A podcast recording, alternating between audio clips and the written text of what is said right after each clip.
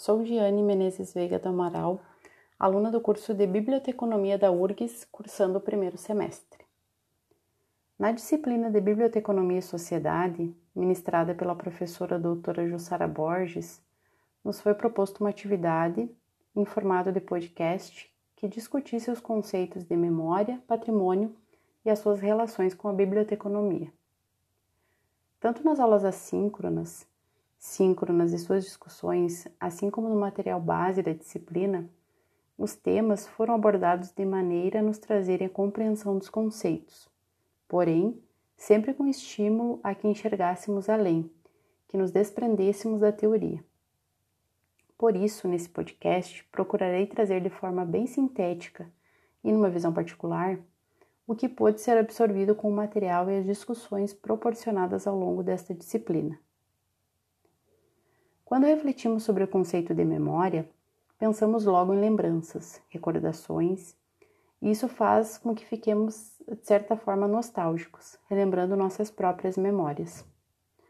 Todos nós temos memórias boas e ruins, que fizeram parte da nossa história e formam uma espécie de livro pessoal, que deve ser preservado para que nos lembremos sempre de tudo que já foi vivenciado e que contribuiu para a nossa formação. Com relação aos fatos e acontecimentos coletivos, a memória de uma sociedade também é algo que deve ser preservado, pois conta a história de um povo. Assim como a individual, a memória coletiva nos mostra a construção de sua cultura, costumes e valores, e tudo o que foi vivido em cada época, nas condições que eram disponíveis. Uma breve conversa com pessoas experientes, por exemplo, que vivenciaram parte dessa construção, nos propicia uma reflexão sobre o cenário anterior, e conhecê-lo faz com que possamos entender que o que vivenciamos agora é reflexo do que hoje chamamos de memória. O conhecimento, portanto, da memória coletiva é uma forma de aprendizado para a constante evolução. O patrimônio, por sua vez, pode imediatamente nos trazer à mente a questão material, relacionada a bens. Porém, ao refletir sobre a amplitude do conceito, podemos entender que trata-se além disso.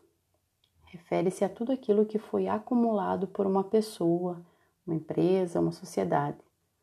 Bens também materiais, como obras, construções e espaços, mas principalmente os imateriais, os costumes, as crenças, as festas, a literatura, que formam a maior riqueza de um povo. A biblioteconomia pode e deve atuar como uma ponte ligando a memória e o patrimônio, conservando, preservando e difundindo a riqueza da sociedade, que é o seu patrimônio, por meio de instrumentos que revivam suas memórias e alcancem o maior número de pessoas, desempenhando o papel social da biblioteconomia na preservação do patrimônio e memória coletiva.